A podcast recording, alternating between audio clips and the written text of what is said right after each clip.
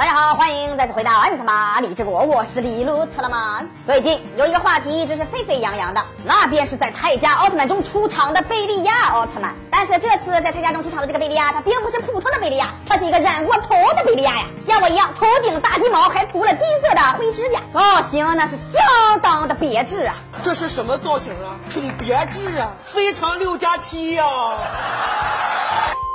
这个金毛贝利亚奥特曼中登场了。呃，按照时间来看，这期节目播出的时候，估计金毛贝利亚已经登场了。所以这期主要是给没有会员的朋友们看的。很多人好奇，这个金毛贝利亚究竟在何方神圣？其实力到底有多强呢？说实话。并不咋地，虽然他能一招秒杀泰迦的黄金小短裙形态，但是吧，并不能掩盖他鸡肋的实力。除此之外，大家其实最关心的是这个金毛贝利亚为什么会登场？他到底是不是之前的贝老黑呢？从他染头涂指甲的这个举动可以看出，这个贝老黑只是个克隆品，并不是我们的黑暗皇帝。虽然当初杰德奥特曼将贝利亚封印在了异次元当中，按理来说还是很有可能复活的。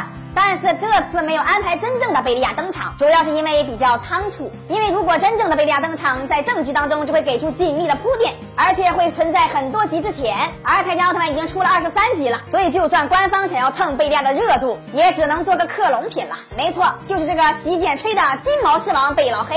而从严格的意义来说，这个贝老黑应该算是捷德奥特曼的兄弟了。是的，因为捷德和金毛贝利亚都是利用贝利亚的遗传因子克隆出来的。而这个贝利亚的二儿子小金毛更加像他的老父亲。这次的这个金毛贝利亚一爪子就击败了泰迦的玉坤形态，实力也算是可圈可点。再加上托雷基亚，泰迦二打一寡不敌众。